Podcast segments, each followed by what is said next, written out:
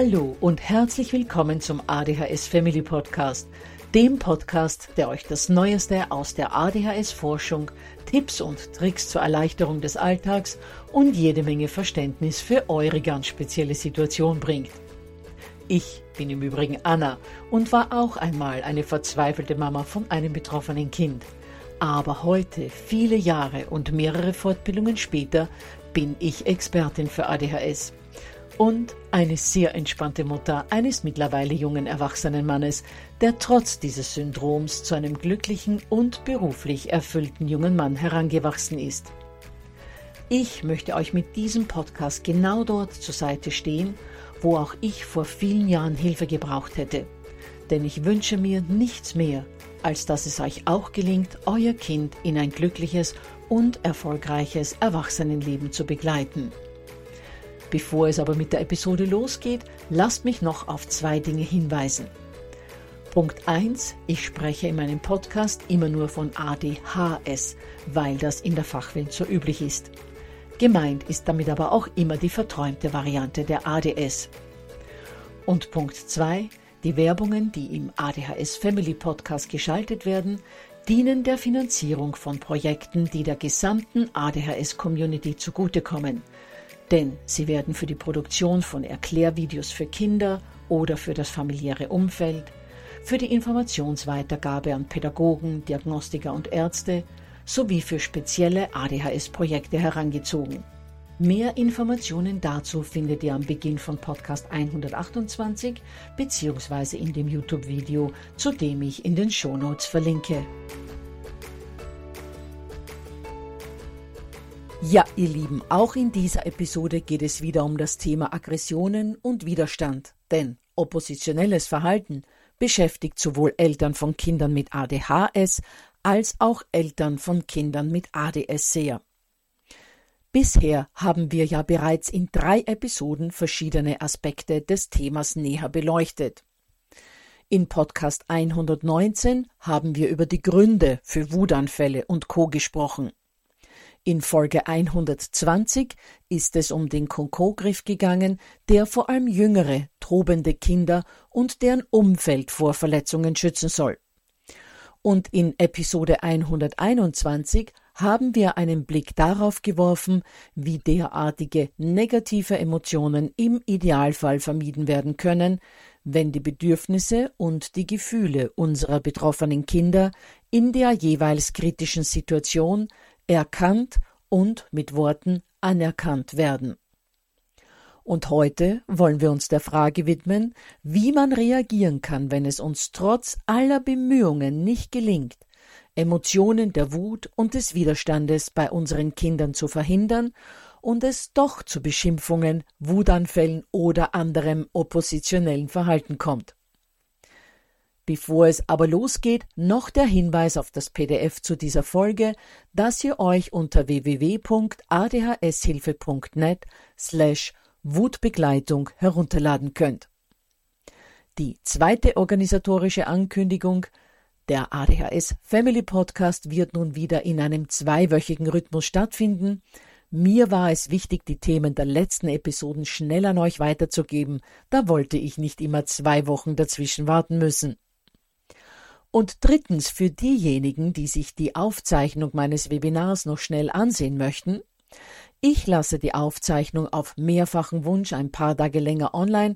Das heißt, ihr habt jetzt noch bis zum 19. März Zeit, das Video unter www.adhshilfe.net slash Webinaraufzeichnung anzusehen.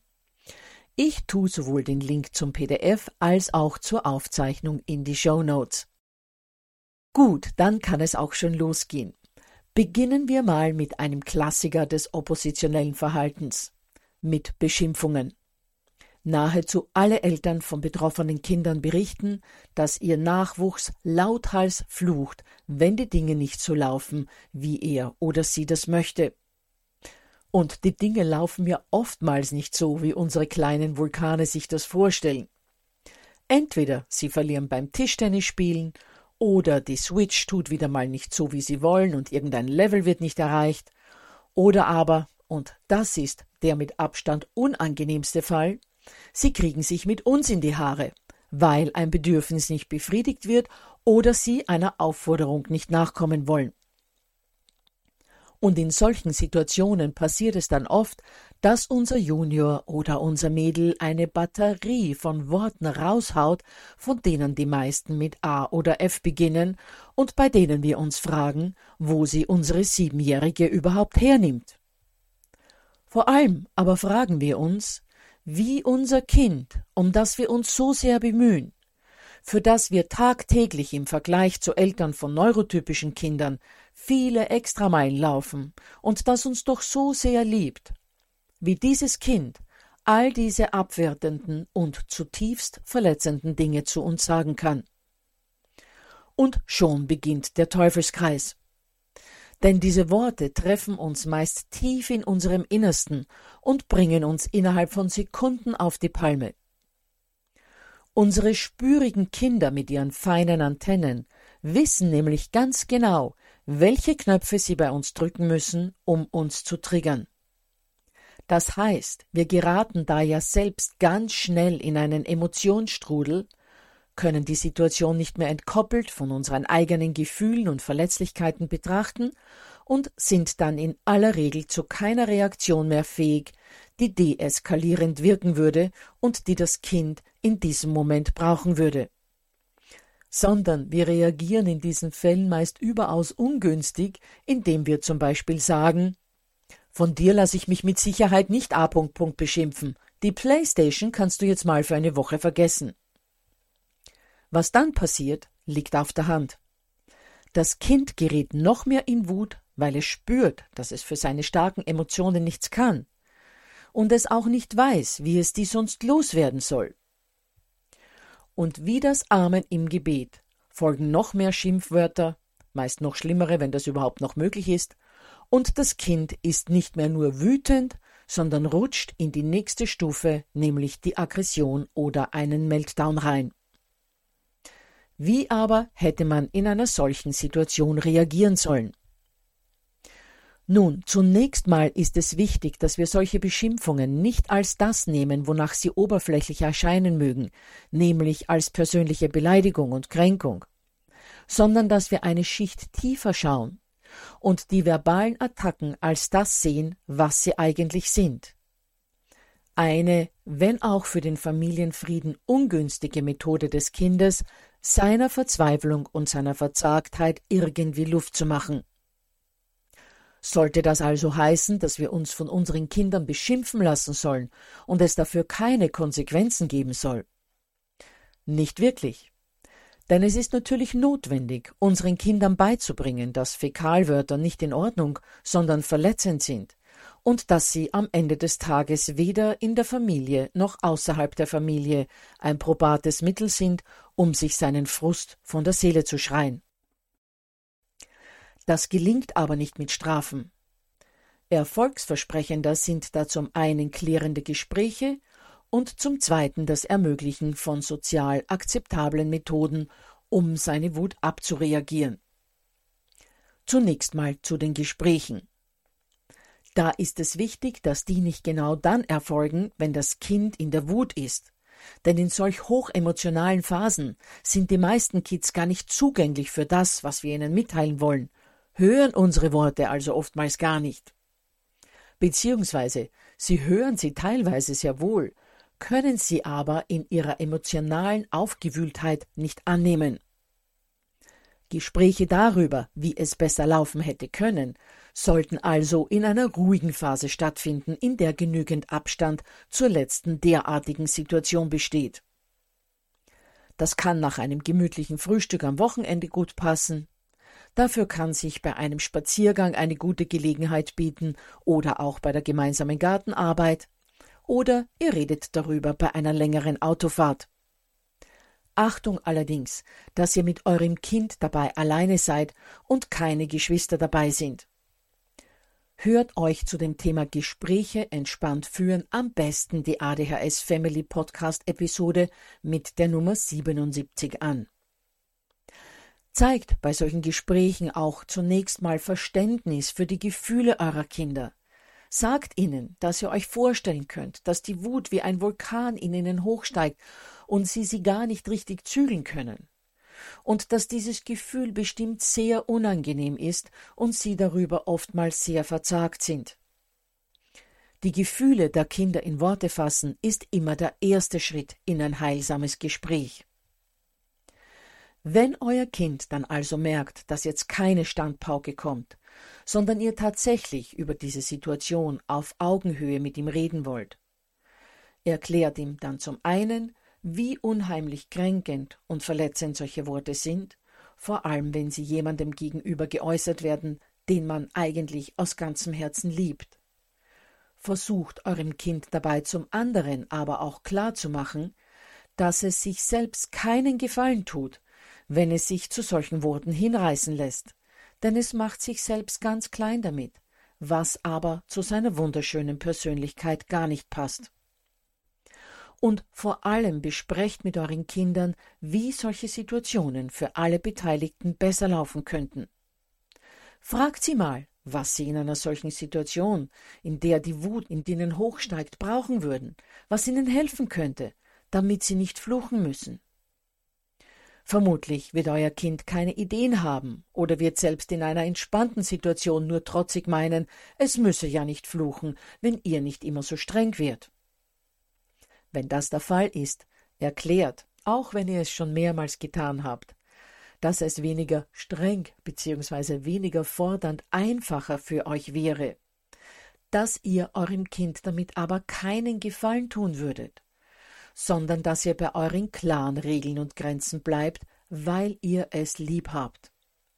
Hört euch dazu, wenn ihr mögt, die Episoden 15 und 18 an. Und dann macht einige Vorschläge, wie das Kind seine Wut sozial akzeptabel ausagieren könnte. Ich komme da gleich zu einigen Beispielen. Das heißt, wir lassen uns nicht von unseren Kindern beschimpfen und tun nichts dagegen, denn wie gesagt, es sollten eben Gespräche folgen. Und diese Gespräche sind auch gleichzeitig die Konsequenz. Das Kind hat sich sozial abweichend verhalten und muss nun in Anführungsstrichen ein unangenehmes Gespräch über sich ergehen lassen, um zu lernen, wie es sich das nächste Mal idealerweise verhalten sollte. Auch klärende Gespräche sind Konsequenzen und zwar in aller Regel die sinnvolleren als Gamingverbot oder Hausarrest. So, bevor wir nun aber zu den Möglichkeiten für sozial akzeptables Ausagieren von dieser Wut kommen, sehen wir uns noch weitere oppositionelle Verhaltensweisen an und wie unsere Reaktion darauf aussehen könnte. Nicht jedes Kind beginnt ja zu fluchen, wenn die Dinge nicht so laufen, wie es möchte. Manche werfen sich beispielsweise auf den Boden und strampeln rum oder schreien und jammern.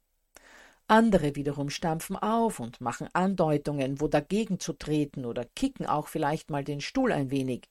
Also noch kein wirkliches Hintreten, aber schon die ersten Anzeichen von Ausagieren des Unmutes über körperliche Aktionen. Manche beginnen mit einem Dauerweinen oder Dauerjammern, das einem nach mehreren Minuten wirklich den letzten Nerv rauben kann. Ignoriert all diese Verhaltensweisen am besten, wenn dadurch nicht andere Familienmitglieder massiv gestört werden, beziehungsweise wenn sich das leichte Hinkicken durch euer Ignorieren nicht zu einem starken Treten gegen Mobiliar oder vielleicht sogar Personen steigert. Das heißt, wenn dieses Ignorieren möglich und zielführend ist, dann solltet ihr das auch unbedingt tun. Idealerweise noch begleitet von einem kurzen Satz, der das Kind beruhigen oder unterstützen soll. Wie zum Beispiel es tut mir wahnsinnig leid, dass du dich darüber so ärgern, so aufregen musst. Aber ich habe dir schon erklärt, warum es nicht anders geht. Wenn es irgendetwas gibt, das dir helfen würde, damit besser zurechtzukommen, dann sag mir das gerne. Wenn Kinder noch nicht vollkommen im Meltdown sind, dann hören sie in der Regel sehr wohl unsere Worte. Wichtig ist nur, dass diese in einer Haltung ausgesprochen werden, die dem Kind signalisiert, dass es nicht darum geht, dass es sein sozial abweichendes Verhalten endlich beenden soll, weil die anderen davon gestört oder genervt sind, sondern dass es um das Kind und seine Gefühle geht, die eben für das Kind selbst unangenehm und nicht gut aushaltbar sind. Wenn das Kind nämlich vermittelt bekommt, dass sein Aufstampfen, sein lautes Weinen oder sein Rumstrampeln die anderen stört, würde es zum einen, wie so oft im Leben, wieder einmal rückgemeldet bekommen, dass es nicht passend ist, dass es nicht in Ordnung ist, so wie es ist, und dass es eine Belastung ist. Zum anderen würden derartige Rückmeldungen natürlich nur Öl ins Feuer gießen und das Kind dazu bringen, genau dieses sozial abweichende Verhalten nicht zu beenden. Aber nicht, weil unsere Kinder so asozial sind, so wie wir das ja öfter mal zu hören kriegen, sondern weil sie darin, wie gesagt, ein Ventil für ihre negativen Emotionen sehen und natürlich auch, weil sie hoffen, mit diesem abweichenden Verhalten und dem entsprechenden Durchhaltevermögen ihr Ziel doch noch zu erreichen. Vor allem Kinder, die immer wieder die Erfahrung machen, sie bräuchten nur lange genug mit den Fersen in den Boden klopfen, weinen oder jammern, bis Mama oder Papa die O geben und sie den Controller oder den dritten Schokoriegel doch noch bekommen. Die lernen natürlich damit, dass sie nur einen längeren Atem als die Eltern zu haben brauchen, um ihre Wünsche erfüllt zu kriegen. Bleibt hier wirklich mit einem Blick auf die gesunde seelische Entwicklung eurer Kinder stark. Denn so wie ich immer sage, gerade Kinder mit ADHS brauchen starke, führungswillige Erwachsene, die unliebsame Entscheidungen zu ihrem Wohl zu treffen bereit sind und die auch dabei bleiben, weil das den Kindern Sicherheit und Orientierung gibt. Gut, nun aber zu den Möglichkeiten, die wir unseren Kindern bieten können, um diese starken Gefühle der Wut oder der Verzweiflung sozial akzeptabel loszuwerden. Beginnen wir mal mit Möglichkeiten zur Bewegung, wie ein paar Basketballkörbe im Garten zu werfen, ein paar Mal um den Block zu sprinten, am Trampolin zu hüpfen. Dabei geht schon mal ganz schön Energie weg. Um aber auch ein wenig Emotionen ablassen zu können, kann man dem Kind auch zu den Klassikern raten, wie zum Beispiel die Kissen am Sofa zu boxen oder gegen einen Boxsack zu schlagen. Wenn ihr für letzteren Platz habt und euer Kind den annimmt, ist das natürlich eine gute Möglichkeit, körperlich angestaute Aggressionen auszuagieren. Manche Kinder lehnen einen Boxsack in solchen Situationen aber ab oder ignorieren ihn absichtlich. Weil Punkt 1 Emotionsabfuhr ja nicht nur mit dem Abbau von körperlicher Energie zu tun hat, sondern auch mit dem Wunsch, andere zu provozieren oder anderen weh zu tun. Punkt 2 erreichen die Kids beim Umfeld, meistens bei Mama und bei Papa, mehr Aufmerksamkeit für den eigenen unerträglichen Zustand, wenn sie offen aggressiv und für das Umfeld deutlich merkbar reagieren. Und Punkt 3 sind heftige Emotionen in der Regel schneller mit Toben, Schlagen und Treten abgebaut, als mit sozial akzeptablem Verhalten, wie eben den Boxsack zu kicken. Manche Kinder können dann aber auch gar nicht mehr aufhören mit dem aggressiven Verhalten, weil sie noch während des Schlagens und Tretens, meist von Zimmertür oder anderem Mobiliar, selbst mitbekommen und erkennen, dass sie sich und dem Umfeld gerade keinen Gefallen tun mit ihrem Verhalten, geraten dadurch noch mehr in Wut und können so oft gar nicht mehr aus der Aggressionsspirale aussteigen. Wenn das der Fall ist, versucht euer Kind, wenn es das zulässt, zu umarmen oder zumindest leicht und liebevoll zu berühren und ihm, auch gerne mantraartig wiederholend, zu sagen, dass es jederzeit aufhören kann und alles ist gut. Aber natürlich sollte dann zu einem späteren günstigen Zeitpunkt ein Gespräch darüber folgen, was das Kind in diesen Zustand getrieben hat und was ihm helfen würde, damit so etwas in der nächsten ähnlichen Situation nicht wieder passiert. Und wie ich das für das Führen von solchen Gesprächen ja schon öfter gesagt habe. Die Kids werden wahrscheinlich gar nicht sagen können, oder es sich vielleicht auch gar nicht zu äußern getrauen, was sie so wütend gemacht hat und was hätte helfen können. Aber ihr hoffentlich. Fragt eure Kinder vor allem, welche Reaktion sie sich von euch gewünscht hätten, was sie geärgert hat. Glaubt mir, das ist kein Gesichtsverlust eurerseits, sondern ein Rausnehmen von Druck, ein Verringern dieses für unsere Kids so stark spürbaren Autoritätsgefälles kann schon zu ganz viel Entspannung führen. Was aber, wenn sich das Kind gerne irgendwohin zurückziehen möchte, um den verständnislosen oder kritischen Blicken oder Kommentaren der anderen Familienmitglieder nicht weiter ausgesetzt zu sein? Oder wenn es das Gefühl hat, es muss jetzt alleine sein, um von seinen gefühlten 100 Grad wieder auf 36 runterzukühlen? Na, dann kann es doch in sein Zimmer gehen, werden sich jetzt viele denken. Ja, kann es natürlich aber oftmals ist das eigene Zimmer als Rückzugsort nicht so attraktiv. Entweder weil es mit anderen Geschwistern geteilt werden muss, oder weil da ja immer die Gefahr besteht, es könnte jemand hinterherkommen und nochmals über die Situation von soeben reden wollen, was das Kind in dem Moment aber nicht möchte, oder weil das Zimmer im Empfinden des Kindes zu groß ist, sich das Kind also nicht geschützt oder geborgen fühlt, wie in einem kleineren, abgeschirmten Raum. Und ein solcher kleiner, abgeschirmter Raum kann eine sogenannte Wuthöhle sein. Das ist meist ein kleines Zelt oder etwas ähnliches, in dem eine Matratze liegt und in dem sich alle möglichen Dinge befinden, die einem Kind helfen können, sich nach einem Ärgernis geschützt vor den Blicken der anderen wieder zu beruhigen.